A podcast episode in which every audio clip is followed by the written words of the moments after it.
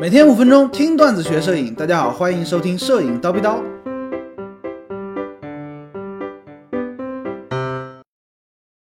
为什么对焦有的时候就对不上，就会拉风箱？昨天呢，我们跟大家讲了一下自动对焦的原理啊，不同的自动对焦系统以及为什么跑焦，对不对？那么今天呢，我们就来跟大家讲一讲，哎，有的时候为什么你半按快门总是来来回回对不上焦，哎，拉风箱，这是什么情况，对吧？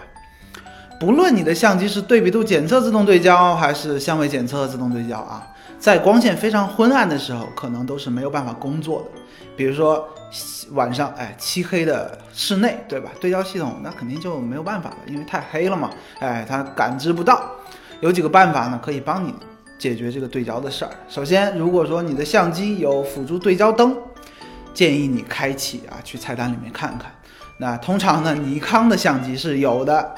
佳能是没有的啊！你不信呢，可以看一看这个相机前面有没有一个小的小灯泡啊。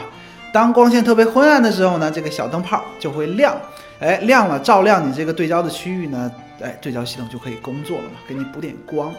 那如果说你的相机没有辅助对焦灯，怎么办呢？哎，也简单嘛，对不对？这事儿呢，还能把人给憋死不成？哎，你把个你的手机掏出来，后面的手电筒打开，一样的用，对不对？一样的用。